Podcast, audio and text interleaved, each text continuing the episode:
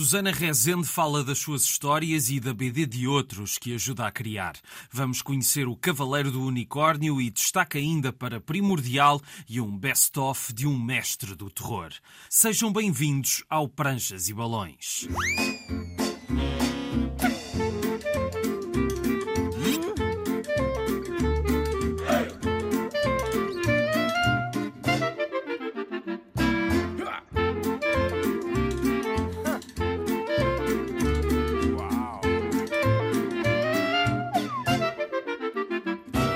Estamos para mais uma viagem pelo mundo da banda desenhada. Antes de começarmos, uma nota para o que podem ouvir este mês na rádio online Antena 1 Brasil 200, uma conversa em duas partes com Paulo Borges, que nos conta a história do seu percurso no mundo dos quadrinhos. Comecei em 1987, num momento que no Brasil o quadrinhos estava ainda muito forte nas bancas de jornais. Assim, uma das maiores editoras é a editora Abril. Minha primeira oportunidade com histórias em quadrinhos foi para trabalhar para um estúdio de um artista, o Eli Barbosa. Tinha uma série de personagens, era um autor de quadrinhos e contratava desenhistas para desenhar os seus personagens. Assim como até hoje faz o Maurício de Souza, com o estúdio dele. Uma conversa para ouvir ao longo de abril na Antena 1 Brasil 200. Já neste programa vamos falar de um cavaleiro que foi salvo por um unicórnio, mas antes vamos conhecer a nossa convidada de hoje. Susana Rezende é pintora e ilustradora, além de autora de BD, também leciona cursos dedicados ao desenho e à arte sequencial. Alguns dos convidados deste Pranchas e Balões foram alunos dela e ganharam a vontade de fazer BD de forma regular. A Susana publicou várias histórias curtas, com as quais foi nomeada para alguns prémios, e apesar de hoje se dedicar mais ao ensino, está também a preparar a sua primeira obra de maior fôlego na nona arte, o seu primeiro romance gráfico. Falámos desse projeto futuro e de outros mais recentes, como a coletânea Aurora Boreal em Reflexos Partilhados com José de Matos Cruz, e do que ele levou a querer ensinar a arte dos quadradinhos. A assistir à conversa esteve o Daniel Maia, que já passou pelo pelo programa e foi várias vezes mencionado pela Susana, mas é claro que, como sempre, temos de começar esta conversa alguns anos antes, nos primórdios da relação da convidada com a banda desenhada. A minha formação é de artista plástica. Portanto, não tenho nada a ver com banda desenhada, a não ser ter conhecido este senhor com 18 anos, 17, 18 anos.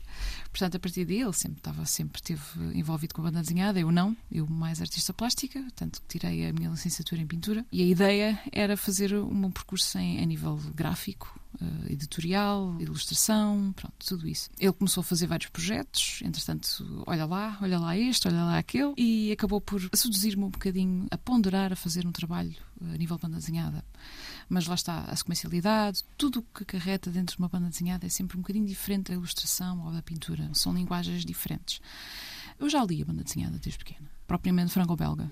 Não mangá, era mais anime, por incrível que pareça, porque nessa altura não havia o, pronto, a afluência de mangá como, como, como existe que hoje. hoje sim, Era sim. mais anime do que propriamente, propriamente nos cabelos ruivos, aquela coisa toda. E eu comecei a ponderar em, em fazer eh, um trabalho em, em, a nível sequencial. E para isso comecei desde o início. Comecei, pá, não percebo nada disto, é melhor uh, pesquisar e perceber e compreender e aprender. Ainda mais não queria ficar mal na figura, não é? Em casa, quer dizer, ficava mal.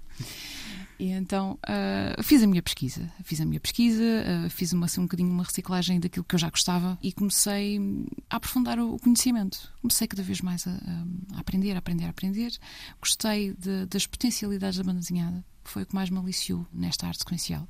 Foi as potencialidades de aliar a história à, à imagem. Mas lá está, uma coisa é ler, outra coisa é fazer. Claro. Claro. Tudo o que acarreta, estás dentro de, pronto, da sequencialidade, de, de utilizar as, imagens, as cores, uh, até a própria fala, as falas, os balões, tudo isso se relaciona umas coisas com as outras de uma forma muito interessante. E foi isso que me aliciou. E depois comecei a fazer. Obviamente, no início não percebia nada, que isto é thumbnails e layouts e estas quadradinhos uns atrás dos outros, opa, Nossa Senhora. Mas, mas lá fiz.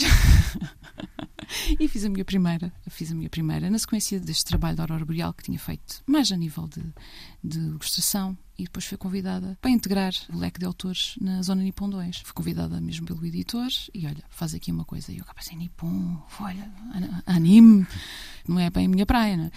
Mas, mas lá. Mas, mas fizeste uma história com haikus, inspirada em haikus Sim. e também na, na tragédia de, de, Fukushima. Exatamente. Eu, eu, tentei fazer uma coisa mais realista, que tinha mais a ver com aquilo que eu, que eu me identifico, mas mais nessa ótica onírica, fazer uma homenagem àquilo que se passou. Acho, achei que, fazia mais sentido para mim e foi assim que aconteceu. E aconteceu bem, até que fui nomeada, não é? Não estava à espera. Estás a Alguma falar dos, dos, prémios do Central Comics. Exatamente, exatamente. Fiquei tipo, que é isto? Estou a fazer qualquer coisa bem, é melhor continuar. E lá continuei a fazer. Uh, fiz depois, fui convidada depois uh, pelo André Oliveira para integrar uh, pronto, o leque de autores que entram na revista Cais. E depois foi pela revista Gerador, que também fiz uma, uma pequena curta. E pronto, e assim sucessivamente. Tenho nada a fazer até hoje. Tenho, tenho algumas ainda na, na gaveta para fazer, nomeadamente com o Pedro Moura, coitadinho, que fica às desculpas. Hei de fazer, hei de fazer. E já, já, mencionaste a Aurora Boreal. Como é que isto aconteceu? Foi o José de Matos Cruz que te propôs? Foste tu que foste ter com ele? Conta-me um bocadinho Isto essa... aqui, o culpado é ali. é o também o Daniel. Pois, é o gajo do lado. Porque ele estava a fazer o trabalho com o José de Matos Cruz. Ele fez vários, vários volumes uh, sobre o, o Infante de Portugal, que é também um super-herói, assim, pseudo-super-herói. Sim, sim, sim. sim, sim. Uh, e na sequência disso uh, ia passar o protagonismo para uma nova personagem chamada Aurora Boreal e depois aí é que fui convidada a fazer a primeira transfiguração daquilo que ele escrevia, de uma forma onírica, para uma visão visual, neste caso, ou gráfica. Uh, e que foi que foi interessante. Uh, mas foi, foi difícil ao mesmo tempo. Uma coisa é a parte literária, o mundo literário não tem nada a ver com o mundo gráfico. Há várias especificidades que é necessário para existir uma transfiguração de, daquilo que nós pensamos e sentimos de uma forma uh, literária para uma, um meio gráfico. Porque lá está, o, o José, uh, embora a sua grande experiência a nível da banda desenhada, é uma pessoa inteiramente literária. Foi um, um, um, processo interessante, mas também moroso, às vezes caótico, mas, mas no entanto, acho que resultou bem. Eu, entretanto, comecei a fazer de uma forma intuitiva, porque eu comecei a fazer a Aurora Boreal enquanto criança ela é uma, uma personagem onírica, uh, está, resultado de um, de um, encontro carnal entre, entre a Octobreia, uma outra personagem do José de Matos Cruz, e o Malsão, que é outra entidade etérea. Ela não é propriamente uma criança normal, ela não, não, não, não surge de, um, de, um, de, uma junção de duas pessoas, mas sim de duas entidades efêmeras. E eu queria transparecer um bocadinho essas propriedades da, da personagem. E pronto, e lá fui, uh, desde menina, uh, e as fases dela, que acaba por ser uma jovem e uma mulher, e, e lá está, uh, já na fase madura Achei interessante, porque em todas as três idades eh, ela transparece eh, poderes diferentes, é uma pessoa diferente.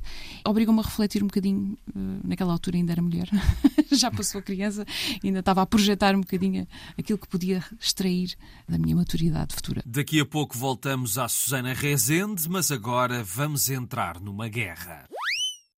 Quando o livro começa, encontramos-nos no meio de uma intensa cena de batalha num período marcante da história. O ano é 1346 e estamos em Crécy-en-Ponthieu. Soldados franceses e ingleses estão em confronto naquilo que seria o início da Guerra dos Cem Anos. Essa guerra, na verdade, durou um pouco mais do que isso, porque a discórdia entre os dois países alastrou-se mais precisamente por 116 anos, 4 meses e 4 dias. Mas vejamos com atenção aquele dia sangrento de 1346 em que os ingleses sairiam vitoriosos. É aqui que encontramos Juan de la Heredia, o protagonista de O Cavaleiro do Unicórnio, uma obra escrita por Stefan Piatek e desenhada por Guilhermo González Escalada e lançada pela parceria entre a arte de autor e a seita. Juan é um cavaleiro da Ordem dos Hospitaleiros, ele luta pelo lado francês no meio do caos violento e asfixiante e num cenário de guerra basta uma pequena distração para deitar tudo a perder e encontrar a morte. É o que acontece a Juan.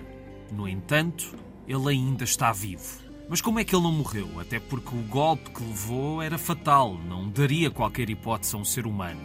Talvez Juan sobreviveu porque tem uma missão maior a cumprir e talvez tenha sobrevivido porque um unicórnio o salvou.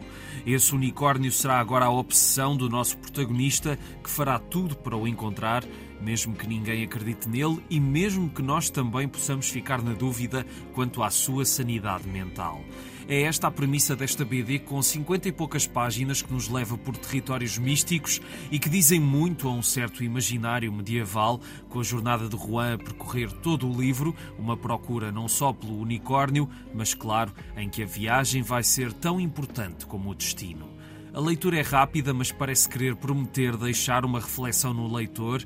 Mas não foi o que aconteceu no meu caso. Diria até que achei O Cavaleiro do Unicórnio uma viagem por clichês que se fica pela rama.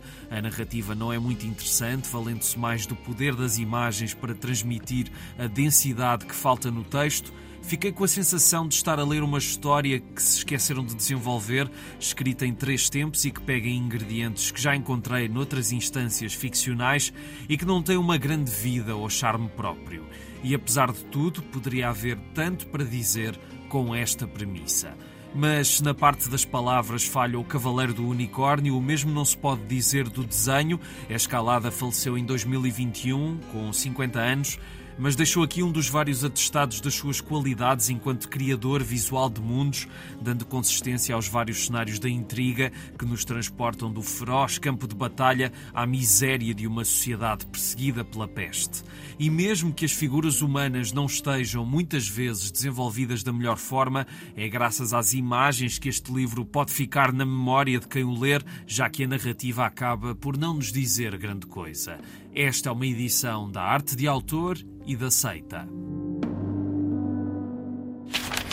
Daqui a pouco vamos conhecer uma história com três animais no espaço. Tem a Guerra Fria como pano de fundo e uma visão distópica da história. Mas antes disso, voltamos à conversa com a Susana Rezende. Ainda não falámos aqui do facto de fazer alguns cursos dedicados a desenho e arte sequencial. Como é que a pessoa que há uma década não percebia nada disto e estava a aprender, de repente percebeu que tinha coisas a, a dizer e a ensinar? E é preciso salientar esse pormenor: vários dos teus alunos já passaram por este programa também. Exatamente, e já ganharam prémios, que é impressionante, Exatamente. não é? Que eu não estava nada à espera. Aí fico super feliz por eles. Quero dizer que eu fiz alguma coisa de jeito. Quando eu comecei a, a, ser desafiada para fazer banda desenhada, eu comecei a estudar. E comecei a estudar, a estudar, a estudar, a estudar. E eu pensei, isto era interessante eu poder partilhar tudo aquilo que eu estou a, a, desenvolver. E as coisas bateram todas certo. E depois comecei a, a ter convites para poder integrar, um, como foi, o Penin Loureiro, que é um autor também com certeza que já, já aqui Já aqui esteve, exatamente. Pronto, a, culpa, a, culpa, também passa um bocadinho por ele, porque ele também me convidou a participar numa das aulas que ele deu no Museu Bordal Pinheiro em 2015 numa masterclass de desenho e a partir daí acho que ele viu qualquer coisa em mim que pensou, olha, ela seria uma boa formadora. Uh, entretanto, depois surgiram mais outros convites, nomeadamente pela Câmara Municipal de Montijo, onde aí pude desenvolver um curso com 54 horas já uma coisa mais desenvolvida, parte prática. Parti mais de uma ótica não mostrar como eu fazia, mas como acharia mais, mais interessante e mais natural uma pessoa poder abordar a banda desenhada. Lá está, aquilo que me fascinava era poder dar voz a todas aquelas pessoas que queriam se expressar. Mas não sabiam como. Exatamente. Era o que eu queria também fazer. Portanto, lá está, na minha jornada em encontrar a minha voz, tentei fazer com que as outras pessoas também o conseguissem fazer, encontrar a voz deles na banda desenhada. Calculo que também, quando tu dás aulas, também de vez em quando surpreendes com os teus alunos. Ou... Ah, sim, completamente, a toda a hora. A toda a hora é interessante como as pessoas têm uma forma de, de abordar a banda desenhada tão próprias, percebes? E tu não estás ali a ensinar propriamente, mas estás a guiá-los, a guiá-los a descobrir algo que é intrinsecamente deles uma forma de ver a banda desenhada que até se calhar é, é diferente da norma? Ou é, é apontar para aí que estás a, estás a dizer? Sim, porque dentro da sequencialidade tu podes agrupar e fazer e, mostrar os teus quadradinhos como tu quiseres. Tens formas de, de, de, apresentar o tempo, de apresentar as emoções, de fazer uma edição tal e qual como existe no cinema, não é? Existe uma edição de imagem onde tu vais determinar a quantidade de tempo que precisas para mostrar, seja uma situação ou outra coisa qualquer. E é isso que, que a banda desenhada pode permitir: expandir o tempo ou encurtar o tempo. Mas a banda desenhada tem uma coisa que o cinema não permite, que é tu vês tudo em duas páginas. Especialmente quando estás a, a, falar, pronto, lá está, no meio de, de um livro, não é? Exato. Já não estamos a falar de um webcomics, isso é uma coisa completamente à parte.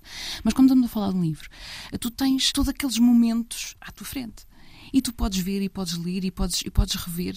Tens uma ligação completamente diferente. E tu podes jogar com isso quando tu estás a fazer banda desenhada. E isso é fundamentalmente diferente, não é? A única surpresa que tu tens é quando tu viras a página e tens os cliffhangers e tens outras coisas todas.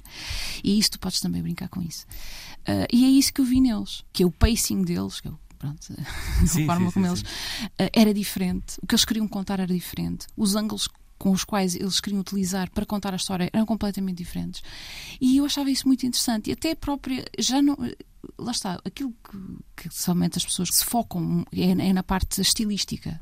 Mas o estilo acaba por ser quase um, um subproduto. Porque ali o que interessa, e o que eu estou sempre a dizer, é que o que interessa é a, é a história a ideia, é, é aquilo que tu queres transmitir. O resto é, é floreado. É uma forma de facilitar essa comunicação entre ti, autor, e, e, a pessoa que vai ler. Essa forma de se ver a banda desenhada que seja diferente da norma, depois achas que torna mais difícil que um artista consiga sobressair num mercado tão pequeno como o nosso? Ou achas que por cada vez mais a banda desenhada ser uma, uma coisa que as pessoas estão a perceber e a entender que há mais abertura para outras vozes? Eu acho que estamos a caminhar para uma industrialização muito grande da arte, inclusive a banda desenhada. E o que eu acho que é mais importante uma pessoa não perder de vista é a nossa individualidade enquanto pessoas.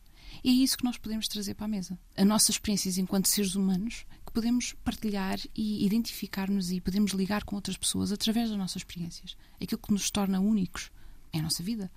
Portanto, é aí que nós temos que nos centrar. Ainda voltaremos mais uma vez à conversa com a Susana Rezende, mas agora vamos falar de uma história primordial.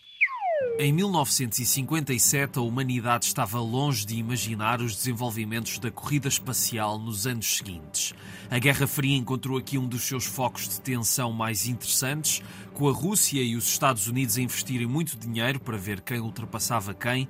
Doze anos depois, o ser humano chegaria à Lua, mas até lá muita coisa aconteceu. Nesse ano de 57, a cadela Laika foi lançada ao espaço. Foi a primeira cosmonauta, como diziam os soviéticos. Dois anos mais tarde, os norte-americanos enviaram Abel e Baker, dois macacos, para a mesma missão suicida e nenhum dos animais, portanto, sobreviveu. Mas e se tudo tivesse sido diferente? É uma certa visão distópica da Guerra Fria entre o thriller e a ficção científica a que nos propõe o livro Primordial. Foi escrito por Jeff Lemire, desenhado por Andrea Sorrentino e colorido por Dave Stewart. É uma edição da G. Floyd. Na capa vemos os protagonistas desta história misturados com parafernália mundana e espacial, com a bandeira dos Estados Unidos na vertical e do avesso, em pano de fundo. Não vamos ficar somente num período temporal, a história vai avançar uns anos à frente, mas desde muito cedo que percebemos que estamos numa versão alternativa da realidade. A história começa em 61 com o Dr. Donald Pembroke a chegar às instalações do Cabo Canaveral. O programa espacial foi desativado e é preciso desmontar tudo e o protagonista percebe que foi chamado para uma simples operação de limpeza. E vai também entender, graças ao auxílio de um homem misterioso e de uma mulher com um papel singular na narrativa, que algo aconteceu com a cadela e os dois macacos, algo que alguém não quer que o público saiba primordial centra-se no desvendar do que levou à sobrevivência dos animais e nas tensões entre Estados Unidos e URSS, numa realidade em que Nixon venceu Kennedy nas eleições de 60, mas na narrativa os animais ocupam tanto espaço quanto os humanos, até porque Laika, Abel e Baker encontram-se juntos no mesmo local desconhecido, onde tudo é branco e apenas polvilhado pela matéria das suas memórias. A grande diferença que traz primordial está no uso dessas personagens personagens, na linguagem mais simples que usam entre si e no trabalho criativo de escrita e imagem para pintar o mundo em que elas se veem encurraladas. É nesses momentos que o livro realmente se destaca, com as pranchas de Sorrentino a desafiarem a rigidez da planificação e os limites da matéria, a brincarem com as formas geométricas e a nossa percepção das coisas e a darem um pouco a sensação do que é estar perdido no espaço ou será no meio do nada? Ninguém tem dúvidas que Jeff Lemire é um talentoso argumentista, já dele falámos aqui no passado e com esta história volta a surpreender e de certa maneira subverte as convenções dos cómics norte-americanos com esta visão alternativa do mundo em que a Guerra Fria não teve a conclusão que conhecemos. Mas também é uma história de amor entre animais e seres humanos e sobre as coisas mais simples que nos unem enquanto espécie. Primordial é a nova colaboração dos criadores da série Gideon Falls, aqui numa história que tanto tem de estimulante na narrativa distópica, como de esotérico na relação que estabelece entre os animais. Talvez o desenrolar da narrativa e o desfecho da mesma não estejam ao nível do mundo estabelecido nas primeiras páginas, mas este romance gráfico nunca se lê com menos entusiasmo e é provável que se demorem mais algum tempo a ver certas pranchas que dão uma vida especial a uma história que poderia ser sensaborona noutras mãos. Esta é uma edição da G. Floyd. Por acaso sabe quem é Junji Ito? Se não sabe, vai ficar a conhecê-lo dentro de momentos, mas antes disso, vamos ficar mais uns minutos com a Susana Rezende. Além do, dos cursos, tu também depois, eh, tu e o Daniel, apoiam muito a edição das obras de alguns dos vossos Sim, alunos. sim. Achas que esse trabalho é um bocadinho subvalorizado? Definitivamente é. Porque existe, lá está, como é necessário uma. Como é que se diz, não é? Precisa-se de uma, uma vila para criar uma criança, precisa-se de uma comunidade. De, de banda desenhada para criar autores e pronto, e obras. Infelizmente, nós não temos a infraestrutura de um grande país que possa ah, mexer as coisas todas e fazer com que seja mais viável. E nós vivemos um bocadinho pelo amor à banda desenhada. E para isso, lá está, vem a comunidade. Já falámos do teu trabalho para outros, agora queria falar desse teu primeiro trabalho grande. Que, como é que está isso? Está no início? Eh, Vai andando Vai ao ritmo de- do que é possível? É. Fala-me um bocadinho Vai, vai um bocadinho andando aquilo que é, que é possível. Porque, hum, ao contrário de outros autores de banda desenhada, eu não sinto uma grande pressão para fazer obras de banda desenhada. Porque, como eu venho da, da área da, da pintura, eu sou uma curiosa nisto. A minha abordagem é, é diferente. Eu quero explorar certo número de coisas que às vezes não são. Uh, tenho que dar um bocadinho mais de espaço para que uh, eu consiga expressar como eu quero expressar. Aquilo que mais me interessa, aquilo que já tinha dito, aquilo que me fascina, é a forma como a banda desenhada te permite falar e permite falar visualmente, tanto em prosa como, como em poesia, como em todas as, as, as áreas da literatura. E é isso que eu quero explorar. Lá está. E isso às vezes não é muito. Não dá para encaixar a criatividade dentro de um, de um plano editorial. Portanto, eu vou deixando uh, as coisas correrem, as coisas maturarem. Uh, mas aquilo que eu posso dizer é que, lá está, eu gostaria de fazer uma, uma, uma antologia das minhas obras curtas algumas inéditas e pronto, e isso teria assim um volume, o meu primeiro volume com várias obras que eu tenho feito desde 2012, não é? Mas eh, essa primeira obra grande, qual é que era o teu eh, motor? Qual é que era a tua ideia? A, a minha ideia é, é poder, lá está, voltar à mesma coisa. É explorar a nossa capacidade de falar de coisas íntimas de uma forma visual. E não quero dizer que seja só uma narrativa uh, com, com princípio, meio e fim, com, com, com a própria estrutura narrativa que, que tu vês em todas as bandas desenhadas, mas poder explorar o lado mais onírico. Foi isso que eu vi. Eu, quando eu fiz, por exemplo, uma coisa curiosa que, que me aconteceu foi quando eu fiz uh, o, o Sayonara, onde já vislumbrava um bocadinho aí o, onírico, lá está, a utilização dos haikus, tudo isso. Tive um feedback muito interessante das pessoas que leram, vinham ter comigo e pá, quando é que é a próxima? Gostei tanto. E eu senti que, lá está, aquilo que eu queria fazer foi recebido do outro lado. E é isso que eu quero explorar. Um bocadinho aquilo que eu fiz no Sayonara, mas de uma forma mais expandida e a entrar já nos campos de, daquilo que eu mais gosto, que é a arte plástica. Para terminar, como sempre, sugestões de livros, coisas recentes, coisas que tenham marcado. Eu gosto dos clássicos. As obras que mais me marcaram foi O Vagabundo dos Limbos aquela personagem da música é, para mim é fantástica porque eu cresci a ler a ler pronto os livros de franco-belgas e nomeadamente o, o Vagabundo dos Limpos. Toda aquela imagética apesar de estar um bocadinho retro não é? Um bocadinho...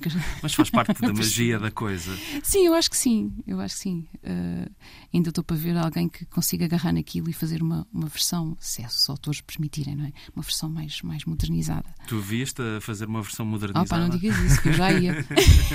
Já, já mandava um e-mail para o autor. contém ali aventura, contém ali todos aqueles ingredientes que nos fazem apaixonar pela banda desenhada. Quando abrimos o livro, damos de caras com uma história inusitada. Numa cidade pacata estão a aparecer algumas pessoas assassinadas, mas, além de terem sido assassinadas, estas vítimas de um psicopata misterioso têm uma particularidade. Estão cozidas umas às outras, provocando o choque e o horror daqueles que encontram os cadáveres. Este é apenas um dos vários contos que se podem encontrar em Best of Best, uma antologia editada entre nós pela Devir, com uma dezena de histórias curtas de Junji Ito, considerado um dos grandes mestres do terror da mangá. Na capa está a protagonista de uma das narrativas que será o reflexo ou o interior de um olho que ocupa o resto da imagem. E isto é apenas a sobrecapa que esconde a capa verdadeira, que a uma vista descuidada parece ser apenas uma capa a preto e não ter nada, mas rapidamente descobrimos a imagem perturbante que se esconde no relevo. É uma proposta invulgar, esta edição que sem dúvida merece todo o apoio, porque dá a conhecer ao público português a obra tão marcante de Junji Ito, que já muitos fãs de mangá conhecem bem, e esta seleção abarca 22 anos da carreira do autor, de 1997 a 2019, a altura em que já era há muito um nome consagrado e uma influência para toda uma nova geração de artistas em todo o mundo. Algumas histórias têm páginas a cores e noutro tipo de papel, e a imprevisibilidade da edição passa também para o conteúdo, porque apesar de Junji Ito ser associado ao terror em estado puro, a imagens perturbadoras impossíveis de descrever e esquecer e as histórias perversas e alucinantes, esta seleção não é só pontuada por essas coisas. Sim, temos a história dos corpos cozidos, como já falei, ou a do homem que vive dentro de uma poltrona, ou ainda a da falha numa montanha provocada por um sismo e que revelou algo inexplicável, ou ainda a história do professor que não cede aos sentimentos e que tem um papagaio peculiar. that. Mas também há espaço para algo mais autobiográfico e fascinante, como a história em que Ito conta a sua relação com o autor Kazuo Mezu, que foi uma das suas grandes inspirações. Nela vemos Ito, em criança, a descobrir a obra daquele que viria a ser o seu mestre e seguimos toda a jornada até ao dia em que foi convidado a trabalhar com ele. É uma história saborosa, mesmo que não conheçam nenhum dos autores envolvidos, e que mostra o sentido de humor de Junji Ito, ou seja, mais do que a prova de ser um mestre da arte de aterrorizar, este Best of Best é a prova do talento de Ito como exímio contador de histórias. Não só pela versatilidade das suas narrativas e personagens, como pela própria construção do suspense. Chega a ser estressante o momento em que temos de virar a página depois da expectativa criada antes para o horror que aí vem, e tu sabe que ler um livro também passa muito pela sensação que pode dar o desconhecido, o que nos espera e que ainda não conseguimos ver. O terror que nos pode perturbar, mas que provoca um fascínio mórbido pela sua descoberta. Esta coletânea de histórias é surpreendente do início ao fim, muito se recomenda esta bela maneira de conhecer a obra de Junji Ito. A Devir trouxe-nos então este Best of Best e esperemos que seja a primeira de muitas edições em Portugal da obra deste mestre do terror.